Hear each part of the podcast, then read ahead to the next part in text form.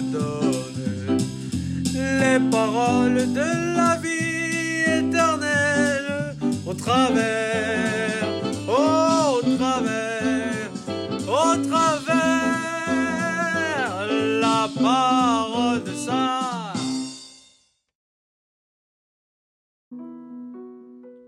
Bien-aimés dans le Christ, l'hospitalité est la condition première de toute annonce ou réception de l'Évangile.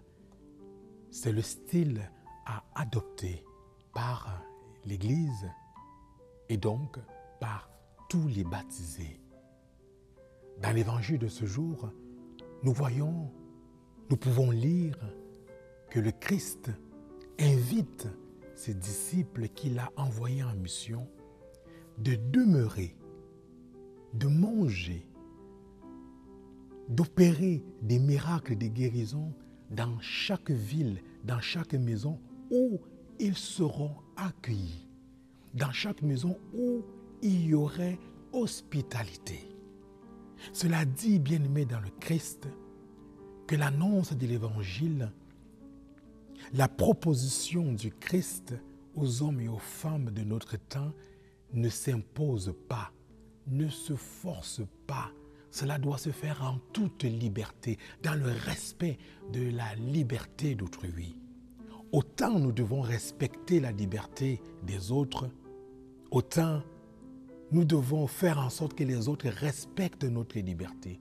Nous ne pouvons pas nous plaindre que nos libertés religieuses sont opprimées si nous nous opprimons la liberté des autres croire ou pas, à accueillir ou pas l'évangile ou le Christ. Mais pour que nous puissions annoncer l'évangile à nos frères et à nos sœurs, il faudrait déjà que nos frères et nos sœurs fassent preuve d'hospitalité, d'accueil. Et là, nous pourrons leur proposer la rencontre avec le Christ. De la même façon, bien aimés dans le Christ, nous sommes appelés à faire preuve d'hospitalité, à accueillir, à ouvrir nos bras, nos cœurs à chaque être humain, peu importe sa croyance, peu importe ses origines. Voilà le style de la nouvelle évangélisation aujourd'hui.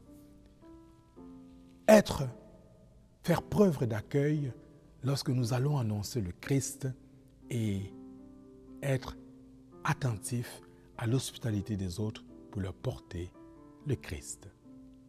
Amen.